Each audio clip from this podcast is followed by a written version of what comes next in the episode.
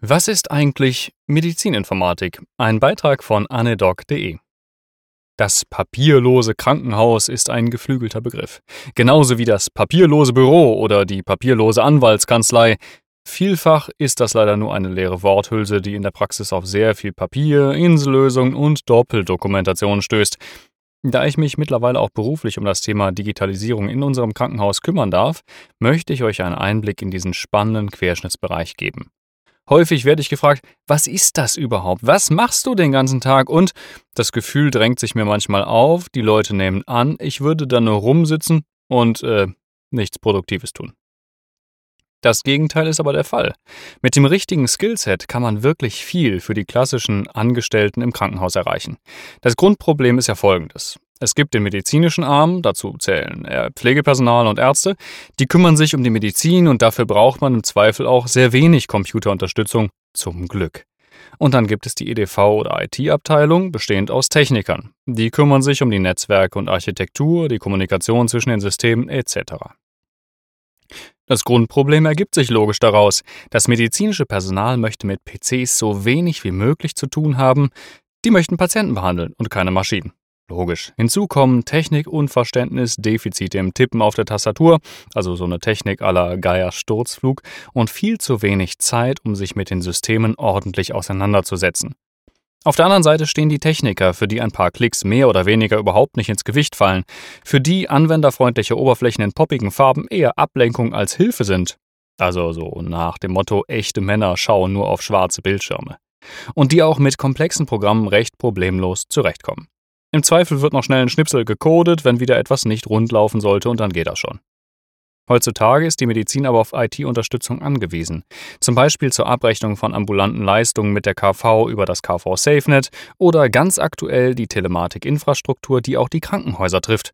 Und zum Beginn des nächsten Jahres müssen die Häuser angeschlossen sein, sonst drohen saftige Strafen. Nur so nebenbei aber auch zur ärztlichen und pflegerischen Dokumentation, Darstellung und Aufbereitung von Befunden, Entscheidungsfindung in Form von Unterstützungssystemen wie zum Beispiel einem Medikamenteninteraktionscheck, Clinical Pathways, SOPs, sind PC-Systeme nicht mehr wegzudenken. Das prominenteste Beispiel, das wohl jeder im Krankenhaus benutzt, ist das KISS, das Krankenhausinformationssystem.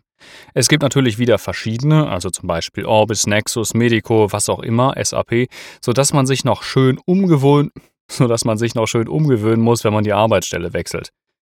Dieses System vereint alle Subsysteme eines Krankenhauses. Hier arbeitet der Arzt am selben Patientenfall wie die DRG-Abteilung. Meistens leider eher benutzerfeindlich denn freundlich, aber meist klappt es mehr oder minder. Immerhin überhaupt. An dieser Stelle komme ich mit meiner Querschnittsstellung ins Spiel. Ich habe durch meine langjährige Arbeit als Arzt, in diesem Fall halt in der Anästhesie, einen Einblick in die Sichtweise und Bedürfnisse der medizinischen Mitarbeiter. Auf der anderen Seite habe ich Einblicke in die Funktionsprinzipien der IT-Systeme. Das betrifft die Logik der Systeme allgemein, die Kommunikation und Schnittstellen, aber auch Datenschutz und Qualitätsmanagement. Alles hängt miteinander zusammen, ob man es will oder nicht. Wenn der Arzt nicht richtig dokumentieren kann, kann nachher nicht richtig abgerechnet werden. Wenn es Regressforderungen gibt und Befunde unsauber abgelegt sind, ergeben sich sogar rechtliche Probleme. Auf der anderen Seite können sauber unterstützte Prozesse die Effizienz der medizinischen Behandlung verbessern. Indem man Doppeldokumentation vermeidet, kann man wertvolle Arbeitszeit für die Mitarbeiter sparen und vielleicht sogar zu einer verbesserten Patientenzufriedenheit beitragen. Nur ein Beispiel Größe, Gewicht, Allergien. Ein Patient muss das in seinem Aufenthalt unzählige Male aufsagen, obwohl es einmal abgespeichert eigentlich für alles weitere zugänglich sein müsste. Da ich praktischerweise seit meiner Schulzeit programmiere, kann ich viele der notwendigen Änderungen auch, im Rahmen natürlich der Möglichkeiten von unserem KISS, sogar selbst herbeiführen. Ansonsten habe ich den direkten Draht zu unseren IT-Lern, die auch noch den einen oder anderen Trick auf Lage haben, naturgemäß. Ein paar Beispiele meiner letzten Monate. In der Arztbriefschreibung wird der schreibende Arzt automatisch mit der passenden Funktionsbeschreibung in den Brief eingebaut.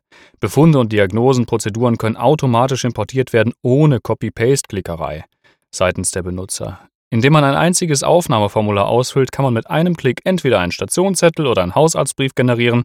Die Reihenfolge von Laborwerten wurde logisch sortiert, zum Beispiel die Entzündungswerte zueinander gruppiert und so weiter. Die Digitalisierung der Intensivstation ist ebenfalls angedacht, aber erwartungsgemäß sehr komplex. Das wird mit den KISS-Bordmitteln sicher noch dauern. Schöner wäre ein dezidiertes System, aber das muss man ja leider kaufen. Budgets aber sind naturgemäß ein limitierender Faktor für jegliche Digitalisierungsbemühungen. Da muss die Bundesregierung noch ein bisschen nachhelfen. Ein anderes spannendes, aber sehr großes Thema ist das rechte Rollenkonzept, also das Role-Based Access Model, Datenschutz. Nicht jeder Nutzer muss alle Patienten sehen können, nur diejenigen, die er behandelt. Stichwort Datensparsamkeit könnte einen eigenen Blogbeitrag füllen. Heute Arzt, morgen Medizininformatiker? Wie wird man das denn nun? Ja, es gibt zwei Wege. Als Informatiker kann man sich an meist FHs für diesen Ausbildungsgang entscheiden. In der Praxis hatte ich noch nie Kontakt zu so jemandem. Offensichtlich sind diese Fachkräfte echt rar gesät. Die andere Möglichkeit ist, die Zusatzbezeichnung medizinische Informatik bei der Ärztekammer zu erlangen. Dazu gehört am einfachsten ein zweijähriges berufsbegleitendes Seminar. Ich habe meins beim MIBEC-Institut in Köln absolviert und bin mit denen sehr zufrieden, deshalb etwas Werbung an dieser Stelle. Andere Anbieter gibt es natürlich auch. Alternativ kann man in einem Institut für Medizininformatik arbeiten. An so eine Stelle zu kommen ist aber sicher deutlich schwieriger. Außerdem sind diese Institute meist sehr mathematisch orientiert und nicht so richtig praxistauglich für uns Kliniker. Ich hoffe, ich konnte euch einen kleinen Einblick in eine andere Welt geben, die super wichtig für unsere tägliche Arbeit ist. Bei der gegenwärtigen Entwicklung ist es nötig, als Mediziner nicht den Anschluss an die Entwicklungen zu verlieren. Und noch besser, ein Wörtchen oder zwei direkt mitzureden. Bei Fragen bin ich wie immer erreichbar über Kommentare, das Kontaktformular etc. Ihr kennt das. Über Rückmeldung freue ich mich sowieso und ein paar Sternchen oder so etwas. Bis zum nächsten Mal. Tschö.